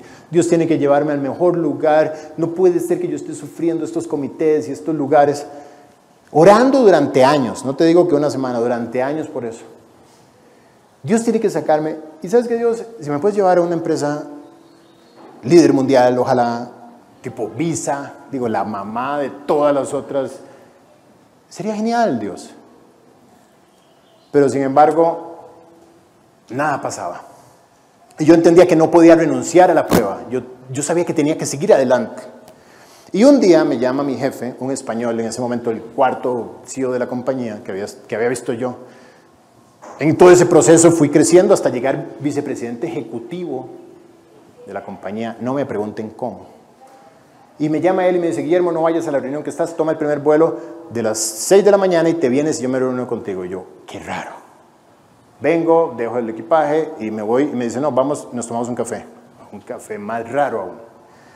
Y me dice, Guillermo, me despidieron con los ojos rojos. Un hombre duro que hacía llorar a la gente en las reuniones, español como él solo. Me despidieron con los ojos llorosos. Y yo, Diego, no puede ser. ¿Qué pasó? Me dice, no, no solo a mí, sino también a ti. Y yo hice igual que usted, y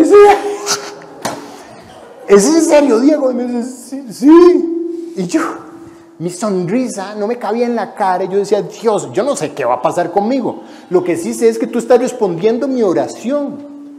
Diciembre de 2019. Estaba yo siendo despedido. Y Diego no entendía con qué loco estaba hablando. Tanto no entendía que ese español, esa semana, junto con su esposa Susana, aceptaron a Jesucristo en su corazón como su Salvador. Y yo estaba celebrando. Ahora sí, bueno, Dios, ¿qué quieres? ¿Cuál es el siguiente paso? Tenía una opción precisamente con Iguay de venirme para México, lo cual significaba, pues ya yo veía que alrededor de mi vida había creyentes, había familias, había jóvenes, había discípulos. Y yo, Dios, yo no creo que tú me hayas traído aquí para luego sacarme y dejar a esta gente así. ¿Qué hago? Además, algo particular había sucedido que fue muy doloroso en mi vida. Aquella estructura firme sobre la cual yo estaba seguro que era mi iglesia en Costa Rica, se había derrumbado. Situaciones que no vale la pena conversar, hicieron que hubiera una estampida, los discípulos empezaron a, comer unos contra otros, las columnas que edificaban esa iglesia, todas tambalearon y se voltearon unas contra otras, y yo desde Panamá viendo como todo se derrumbaba. Yo, Dios, ¿qué está pasando? Y les decía yo que era como el coyote persiguiendo el correcaminos, que el correcaminos da un giro y el coyote, cuando se da cuenta, está en el acantilado y no tiene nada debajo y empieza a caer al, al vacío. De repente yo estaba en el aire. Y yo, Dios, ¿y ahora qué hago? Antes era muy sencillo. Ahora, ¿qué hago? Opción A, opción B. B. Ah, perfecto. Opción C, opción D. D. Ah, perfecto. Pero ahora Dios iba a cumplir su promesa de que Él sería mi socorro. Ahora correspondía empezar a esperar exactamente su guía delante de mí. Y cuando me dice este hombre, estás despedido, yo digo, bueno Dios, tú vas a guiar. Tú, ya ahí no tenía a quien llamar y decirle, ¿qué hago? Empiezo a orar, empiezo a conversar con Katia, las opciones, todas involucraban más viaje, más salida, más todo. Yo, Dios, ¿qué quieres? Hablo con Chalo, con Juan Manuel, y yo, anhelando, ¿no? Siempre anhelé, siempre anhelé que me dijeran, tranquilo, no te preocupes. Ha llegado el momento en el cual la Junta de Ancianos, el concilio de ancianos, te ha seleccionado dentro de miles para que tú seas el pastor y misionero de esta iglesia. Eres tú el hombre. Yo esperé eso desde siempre. Sin embargo, no pasaba. Cuando se me abrió abrió la oportunidad para ir a Panamá, yo dije, esta es. Y no pasaba. Pasaron siete años y no pasaba. Y ahora ya no había ni concilio ni, ni nadie que me dijera, Guillermo, vamos a imponerte las manos y a partir de ahora toma tu boleto de ida hacia la nación desconocida donde te esperan los aborígenes o no sé quién y vas a ir con esta Biblia que está autografiada por todos nosotros y vas a ir allá y Dios te guarde y te encomendamos a Él y que Dios te bendiga y ve. Y yo iba a agarrar a mi familia como un héroe nacional y salir por la ventana del avión a lo incierto. Nada de eso pasó y de repente más bien no tengo toda la estructura que Dios había provisto para que yo fuera edificado, que es el propósito de los dones en la, en la iglesia, ser edificado como una casa espiritual. Ahí estaba mi casa plantada y de repente ya no había nada de eso. Hablo con Chalo, gracias por su vida, que no, que no, siempre estuvo abierto y me dice, yo, aquí está la respuesta. Me dice Chalo, sí, entiendo, Dios te va a guiar. Yo sí, yo sé, pero dime. No, no, Dios te va a guiar. Ora y Él te va a guiar. Y yo no, o sea, yo tengo que tomar la decisión de qué hacer, porque Dios me va a guiar. Sí, Él te va a guiar. Sigue diciendo el Salmo, y así en la sombra de tus alas me regocijaré. Así es que aquella sombra de sus alas tuvo que ser el lugar donde yo me refugiara, ahora si no sé cómo, a encontrar la respuesta del próximo paso en mi vida. Pasan los meses, enero, febrero,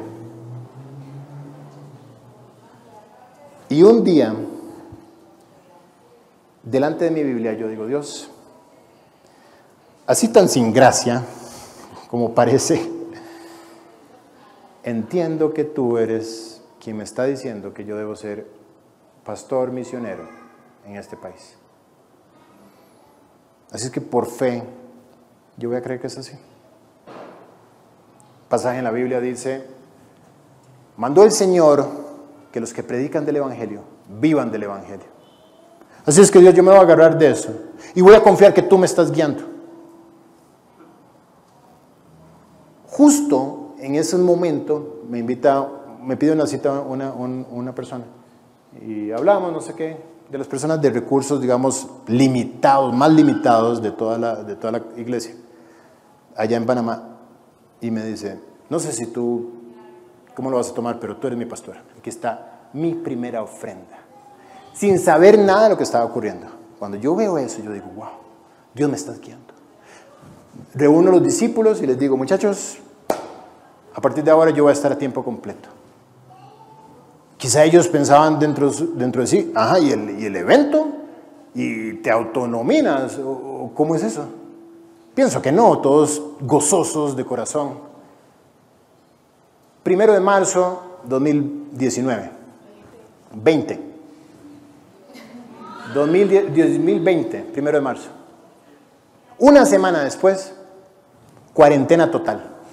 Nadie puede salir de sus casas, despedida la mitad de la población, la mitad de la iglesia en problemas económicos, y yo, Dios. Y me dice, qué bueno, ¿verdad, Guille? Qué bueno que te atreviste a confiar, ahora vas a ver mis obras. Y yo, eh, sí, pero mi familia.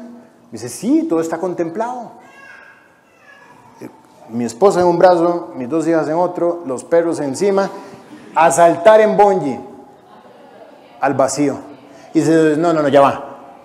Es que esto, esto no lo puedo desperdiciar, ya va, ya va, ya Voy a cortar el bonji, voy a quitar las protecciones de abajo y vas a experimentar ahora sí lo que es una vida por gracia. Va. En la sombra de sus alas, tuve que descubrir lo que era efectivamente su guía, su fidelidad, y además lo que es vivir por fe. Mi oración empezó a cambiar. Quizá antes yo estaba pidiendo a Dios dentro de mi estructura, diciéndole Dios, ok, yo necesito de antemano este flujo de caja para ir adelante. Luego me di cuenta que las cosas no funcionaban así. Pero empecé a experimentar aquello que había vivido el día que celebraba con Katia, diciendo, Dios, es, es que las respuestas de oración saben tan increíble que yo esto es lo que quiero vivir. Y Dios dijo a un ángel, toma nota, toma nota. Y empezó el proceso donde Él me empezó a guiar a vivir en una vida de respuesta de oraciones y a estar pleno y a vivir esa emoción todos los días. Dios provee, Dios suple, Dios reparte. Resuelve tú todos los días ver respuestas de oración. Está mi alma pegada a ti, sigue diciendo el Salmo, y tu diestra me ha sostenido. Casi tres años después, yo no lo puedo creer que esté aquí de pie porque su diestra me ha sostenido. Si me preguntan, este año que ha pasado ha sido el año más duro de mi vida, con todo y que su diestra me ha sostenido. Pero ha sido el año donde yo he visto el gozo de mi corazón expandirse y alcanzar dimensiones que yo jamás pensé que podían suceder. Empezaron a llegar personas, personas que venían con un corazón increíblemente profundo y entendido de lo que Dios estaba haciendo. Hace un mes exactamente tenía yo que predicar acerca de Gedeón y estaba predicando. Y esa tarde fue muy dura, o sea, tuve que resolver con Katia una situación de, de nuestras necesidades y yo llegué a casa y yo decía, Dios, exactamente es así. El fantasma de me autonombré pastor, estaba ahí siempre, Dios, ¿será que me equivoqué? ¿Será que este no es el camino, Dios? ¿Será que, que me estás diciendo por aquí no era? ¿Será que la sequía significa, ve tú a donde tú quieras, pero yo no voy contigo? ¿Será eso, Dios? Entonces orando y diciéndole, Dios, no puedo, o sea, no, no, yo no necesito que me resuelva. Lo que quiero saber, estoy caminando detrás tuyo en este desierto. Lo que quiero es que me confirmes. ¿Y sabes qué? Confírmame de una manera en que nadie, solo tú y yo podamos entender. Solo tú y yo podamos ver que me estás diciendo, Guille, sigue por donde vas. No te preocupes. No hay agua, no hay alimento, solo calor, solo riesgo, pero sigue por donde vas. Yo necesitaba eso más que el pan. Porque si hay un anhelo mío es que Dios me guíe a su voluntad. Y si su voluntad es ir para allá o es regresarme, Dios, a donde tú digas. Lo que necesito es que me guíes. Pasan los, ciertos días, dos días después me llaman y me dicen que una, una creyente está había enfermado, entonces la vamos a visitar. Le digo yo, Katia, venite conmigo y vamos a visitar a, esta persona. Y cuando llegamos a su casa, compartimos, y mi propósito, por supuesto, era estar ahí para, para su servicio y orar. Y ya cuando nos vamos a ir, le digo, vamos, y me dice ella, casi que me interrumpe y me dice, Guille, quiero orar por ti. Y yo, no, ya va, es que yo vengo a orar por ti. No me vas a quitar el trabajo. Yo vengo a orar por ti. Y me dice, sí, lo que pasa es que durante meses, digamos, a mí el, tema de orar me ha, costado expresarlo directos, y entonces yo he ido anotando como cosas que, he querido orar por ti, por tu familia, y aquí las tengo anotadas. ¿Te importa si, si las leo y así oro yo? Digo yo, dale, ora tú, luego ora Katia y luego oro yo. ¿Ok? Empieza ella a orar. Y cuando está orando, empezó a suceder algo increíble en mi corazón. Le pedí la oración prestada, no para que la repitamos nosotros, pero para que ustedes comprendan lo que estaba pasando entre Dios y yo en ese momento. Yo me, asombré de una manera que no podía entender cómo Dios respondía así. Dice, mi Dios, en nombre de tu Hijo Jesús, te pido por la vida de nuestro pastor a quien elegiste como instrumento para guardarnos en nuestro camino hacia ti. Yo digo, ¿qué es esta oración? Y yo estaba así con los ojos cerrados y yo, qué extraña oración. Te pido en el nombre del Espíritu Santo que repose sobre su vida y que fortalezca el ministerio que has puesto en él. Mi Dios Todopoderoso, dale la sabiduría para que pueda ser un buen administrador de todo lo que le encomendaste e influya en tu iglesia conforme a tu palabra. Bendice su vida y la de su familia. Vela por la unidad de ese hogar que ha renacido basado en tu fe. No dejes de guiarlo a esa conducta ejemplar que siempre nos enriquece y amamos, porque tú sabes que, así como nosotros, sus ovejas, también serás echado, atacado y retado para que no logre tus propósitos. Lo que ella está diciendo, eso no es una oración.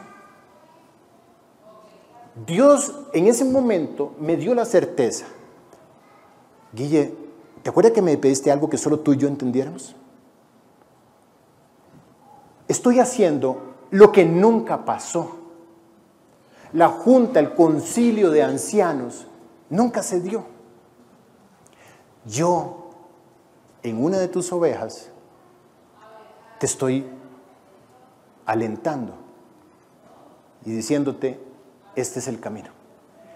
Estás viviendo en mi corazón, estás viviendo en mis anhelos.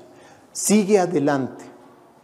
Ya no eran hombres físicos los que estaban al lado mío. Tenía razón Juan Manuel cuando me dijo, Dios te va a guiar. Porque efectivamente aquí ya esto no era un tema entre ella y yo y Katia, sino eran los héroes de la fe alrededor mía, diciéndome, ve, mi Señor, que sus ovejas deseen oír sus enseñanzas y sobre todo ponerlas en práctica para que sea una iglesia obediente y sujeta y así podamos redimir tu bondad. permítenos contar con un misionero. Cuando dijo eso, yo dije, no puedo creer que tú hayas escuchado mis oraciones hace 15 años, 14 años, que además parecía que se confundían una con la otra, porque por un lado misionero y por otro lado en el mundo de las finanzas. Y Dios, tú tuviste la delicadeza de entretejer un plan donde no me envió nadie, sino que tú me enviaste. Yo soy tu misionero, yo pertenezco a G316, soy el pastor de G316 Panamá. Estoy sumamente feliz y orgulloso de que Dios me hiciera nacer en esta iglesia. Pero yo no represento una organización. Y no es una organización la que me sostiene, ni la que me envió siquiera, sino que el Señor Jesucristo me dijo, yo voy a responder tu oración y yo voy a confirmar ese plan paso a paso. Y me hizo crecer en el mundo financiero para llevarme de misionero. Y cuando ella está diciendo esto, permítenos contar con un misionero que es testimonio para cultivar nuestra fe y esperanza. Dale la templanza para enfrentar los retos y desafíos, sean ministerial, financiero o familiares. Señor, te pido reiteradamente que guardes su vida y la de su familia, todos entregados a ser dignos discípulos tuyos. Aléjalos de toda artimaña y acechanza del enemigo. Es un misionero que nos testifica con su vida.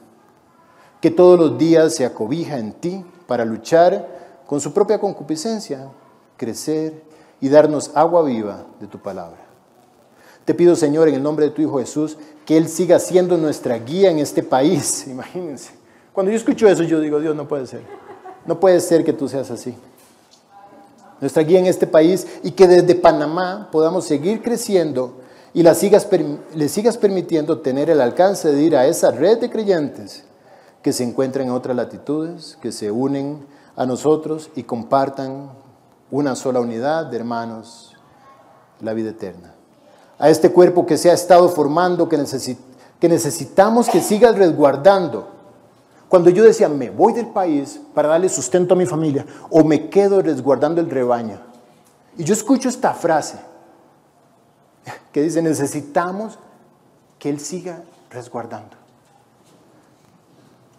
Estas ovejas que tú le has asignado, y solo tú sabes cómo le dedica con ejemplo un trabajo digno que nos enaltece con su amor y entrega, para que cada día sea uno menos de estar cerca a la vida eterna.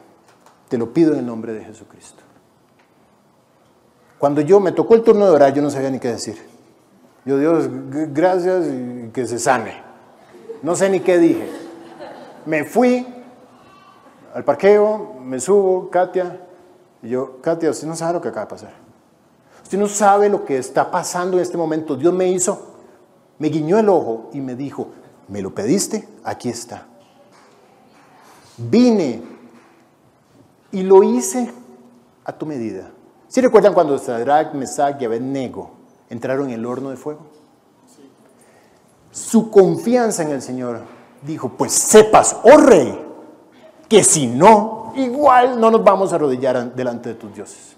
No me importa, mi Dios responde y si no responde, igual no me importa. Y fueron al horno y eso movió el cielo y Dios dijo, no, ya va. La fe de estos muchachos, yo no puedo mandar a otro, tengo que ir yo mismo y caminó en el fuego con ellos. Él dijo, yo tengo que ir, no puedo mandar otro. Y Dios aquí me estaba diciendo, yo no voy a enviar a nadie que te dé un título diciendo, tú eres el tal o el otro. Además, imagínate la carga con la que viviría yo tratando de satisfacer a alguien que esperaba de mí un cierto resultado. Sino que Jesús mismo dijo, yo, en tus propias ovejas que tú has ganado para Cristo, con tus propias oraciones, yo te voy a dar la respuesta. Y yo mismo voy a, imponer, entre comillas, mis manos sobre ti para que tú vayas a donde está el corazón de mis anhelos.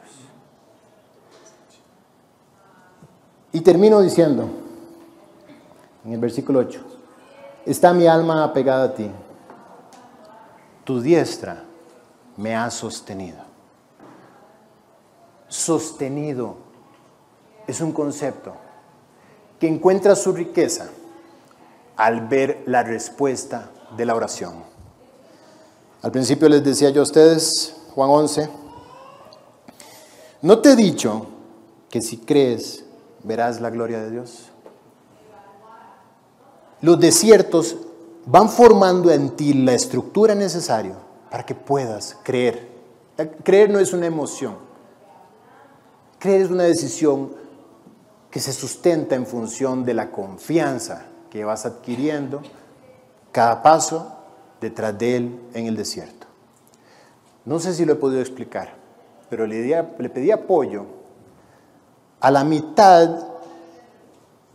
del equipo de adoración de Panamá, que son mi hija Mariana y mi esposa Katy.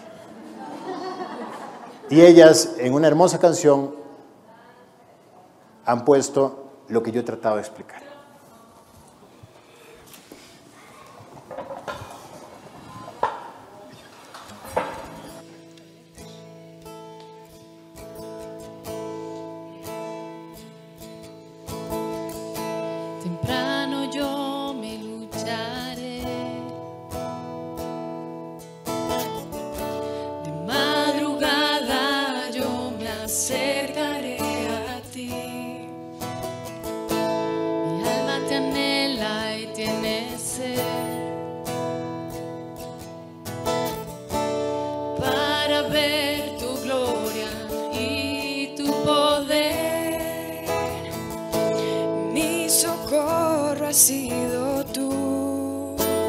Y en la sombra de tus alas yo me gozaré.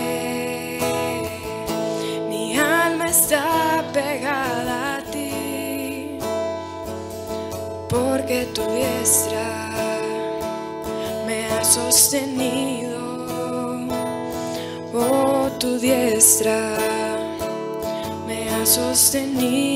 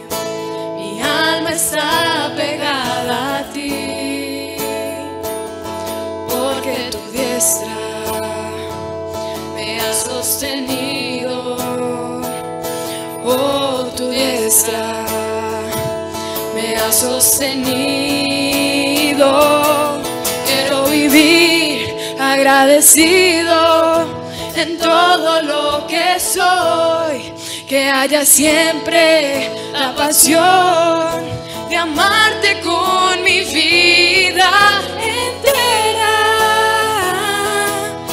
es más que palabras y es más que una canción.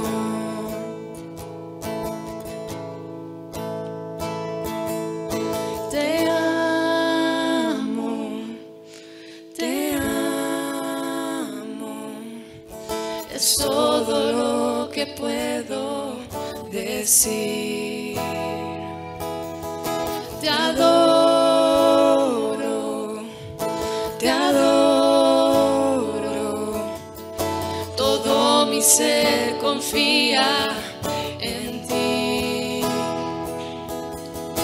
Yo te amaré y te adoraré. No importa lo que pueda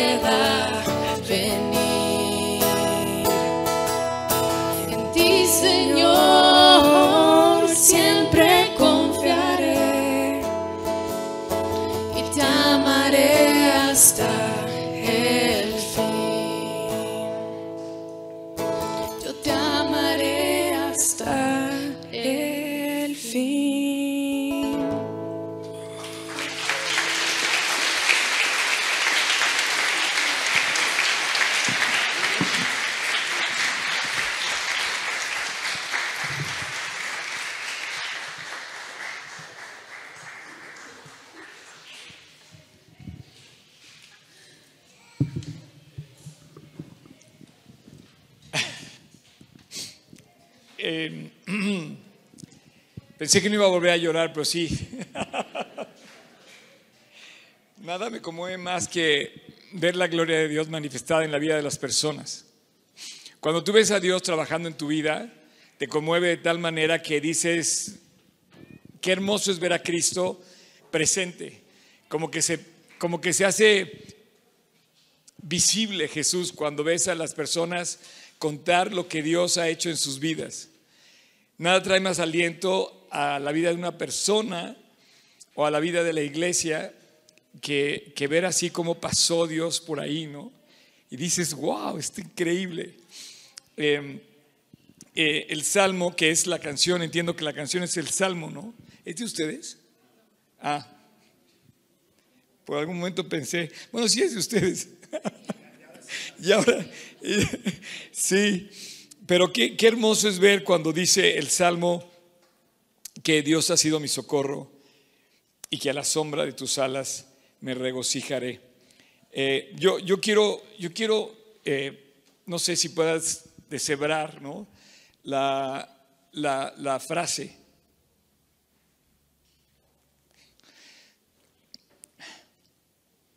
No sé cómo, pero yo creo que como va pasando el tiempo y la, y la vida, no anhelas otra cosa más que te puedas refugiar bajo las sombras de las alas de Dios.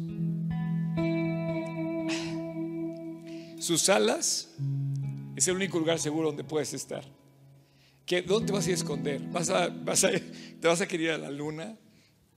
¿A Rusia, China, a África, Estados Unidos, a la Patagonia? ¿Dónde quieres irte a refugiar? ¿A la luna? ¿A dónde? ¿Al desierto? Eh, ¿A las montañas? No, el único lugar seguro es ese lugar donde estás bajo la sombra de las alas de Dios. Qué vaciado, fíjate que, em, ¿sabes lo que quiere decir vaciado? ¿No, verdad? Ustedes sí saben lo que quiere decir que vaciado. Es como, qué curioso, ¿no? Eh, cada uno está pasando por pruebas, ¿no? Y esta semana para mí fue una semana de muchas pruebas, sumamente estresantes, que que yo decía lo mismo. Quizá por eso me tocó tanto el mensaje, ¿no? Porque yo dije, yo no sé qué va a pasar, Dios, pero yo voy a alabarte. Entonces, como yo tengo un esposo que me cante tan bonito, eh, puedo poner el, eh, el, canal de todos los medios que tenemos y le puedo poner play y me pongo a cantar. Y es mi vida. Em, no, sé, no se quieran poner de pie, por favor.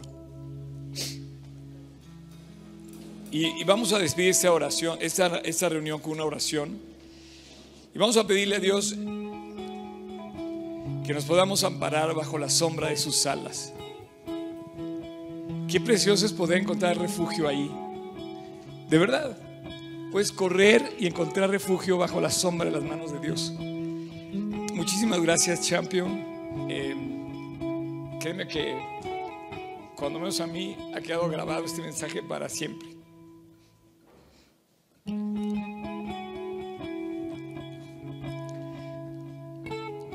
Soy tan débil que no puedo aguantar las lágrimas. Gracias. Hay, hay un detalle, creo que es muy importante.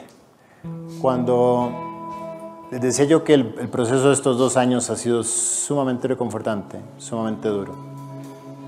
Tuvimos que dejar nuestro apartamento. A lo incierto, porque no teníamos dónde ir.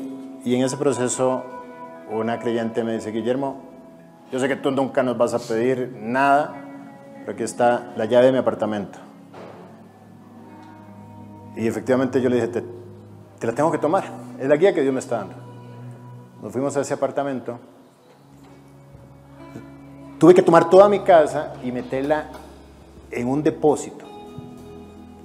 A la fuerza porque no podía pagar otro depósito. Es más, me hacía falta para pagar ese depósito. Y en lo que estaba yo llorando, Oscar, porque el quebranto yo no, no pude haberlo experimentado más grande en mi vida.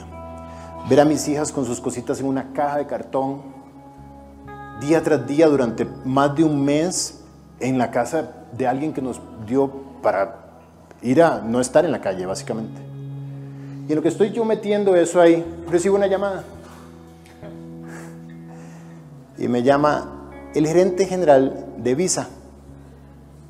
Me dice, Guillermo, es tu perfil el que ando buscando. Necesito un vicepresidente para la región XYZ.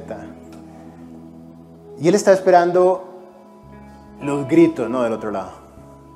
Y yo digo, ay Dios, Santiago, qué mal timing el tuyo. Toda mi vida en el lado de ese puesto. Pero te tengo que decir que ya estoy empleado. Metiendo las cajas, ya estoy empleado. Ahora predico el Evangelio. Ahora enseño la Biblia. Y eso va a ser mi dedicación hasta que muera. El tipo se quedó frío y no podía entender cómo esto alguien lo podía rechazar. Y me dice, ¿sabes qué? Digna tu decisión, la respeto. Es increíble lo que está pasando. Yo cuelgo esa llamada y yo digo, ¿sabes qué, Dios? Te alabaré. Aunque no entienda, te alabaré. Porque tu amor es el que está produciendo esta situación. El mismo amor que se clavó por mí en la cruz es el que está produciendo esta situación. Así es que si quieres que te alabe, te alabo. Jefe, porque ahora trabajo para ti.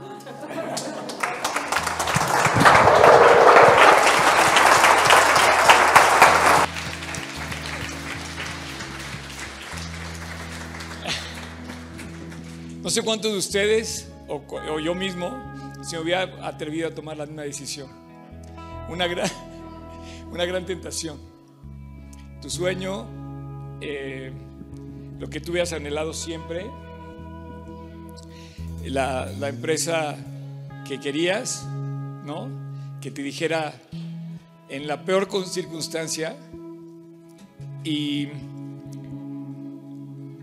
no sé, por eso yo, yo comparaba las, en la sesión en, en la mañana, yo comparaba a Abraham, a Josué. Imagínate a Abraham cuando iba a sacrificar a su hijo. Todo lo que anhelaba, Dios se lo pide, ¿no? Y sin embargo, Romanos 4:17 dice que, que Abraham fue el padre de multitudes. ¿Y que hizo en Abraham? Que las cosas que no son, lo voy a leer para que sea más exacto. Cuando, cuando habla de Abraham, por ejemplo, y dice en el versículo 17, como está escrito, te he puesto de padre de muchas gentes delante de Dios, a quien creyó, el cual da vida a los muertos. No hay nadie más que te pueda contratar que dé vida a los muertos. Solo Dios da vida a los muertos y hace y llama las cosas que no son como si fuesen. Entonces, no hay mejor, no hay mejor empleo. Y me comparaba con tu vida también, ¿eh? porque muchas veces yo me pasé por esos momentos también. Me acuerdo el día que tomé la decisión de, de abrir aquí, este lugar, tenían que buscar un aval, ¿no? Y, y entonces teníamos un consejo y dije, bueno, ¿quién va a ser el Y decían, ¿quién va a ser el aval? Sí saben, ¿no? Que para hacer un mueble necesitas un aval. Y entonces eh, nadie levantó la mano y dije yo. Entonces me acuerdo que yo hice una noche antes de firmar ese, ese contrato. Dije, Dios, tú me has dado todo. Todo lo que tengo te lo debo. Y si lo pierdo, sabré que se hizo la lucha, porque si no lo intento, nunca sabré qué hubiera pasado. Y eso te lo digo nueve años después, y aquí estamos. Y como se los dije el día de la pandemia, Dios no puede con una pandemia, puede con 100 pandemias al mismo tiempo. Y como me dijo el pastor de París cuando le dije que íbamos a cerrar aquí en la pandemia, no sé si tú lo supiste, Pero me dice, no, Oscar, Dios no va a cerrar. Y como le dije al dueño de este lugar, el día que le dije que, no íbamos a cerrar, porque prácticamente estábamos fuera con la pandemia, le dije, primero va a quebrar Palacio de Hierro de Polanco que G316 Polanco. Y aquí estamos por la gracia de Dios, porque si algo anhelo y algo anhelo que tú hagas es que te refugies bajo la sombra de sus alas. Y qué precioso lugar Dios puso para encontrar refugio. Escóndenos, Dios, en ese refugio precioso que es Él. Si tú no lo conoces, nos estás escuchando aquí alguien presente, quiero terminar nada más diciéndote que si hay un lugar donde tú vas a encontrar refugio. Y es en, en Cristo. No hay otro nombre dado a los hombres en quien podamos ser salvos.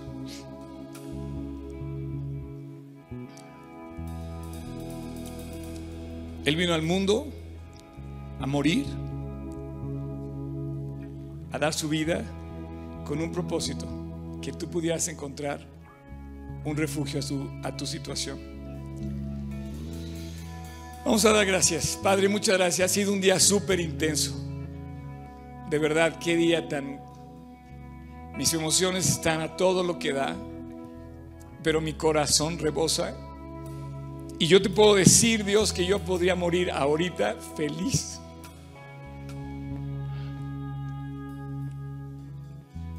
El día que me llames, ojalá que sea un día como hoy, Dios.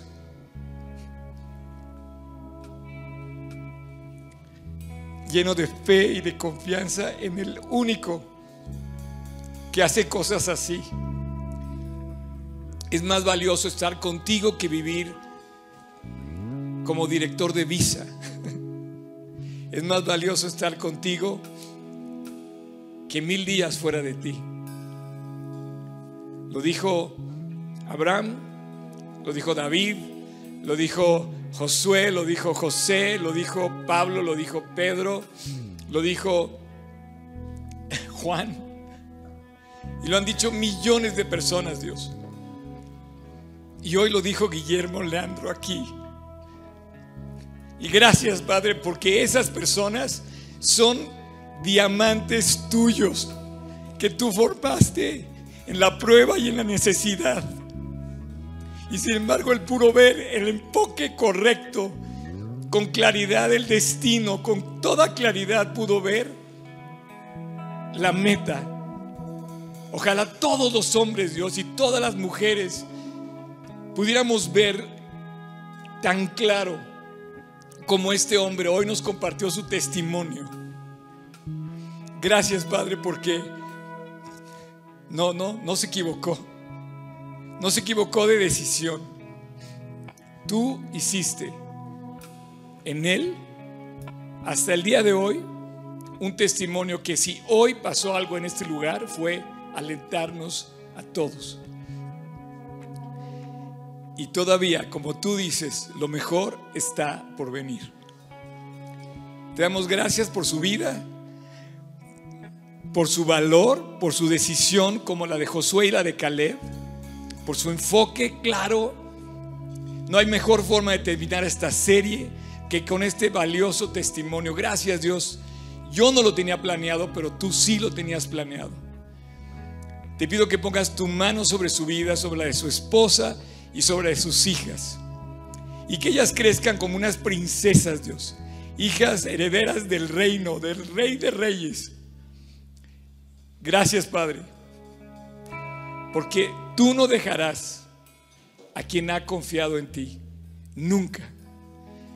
Así es que levanta en este lugar a hombres y a mujeres que tomen decisiones así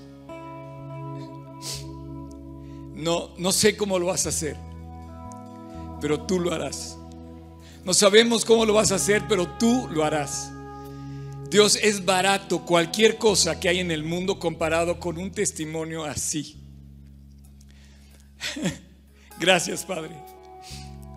Gracias por esta mañana, gracias por cada familia aquí representada en la vida de cada persona aquí presente y los que están viéndonos en línea.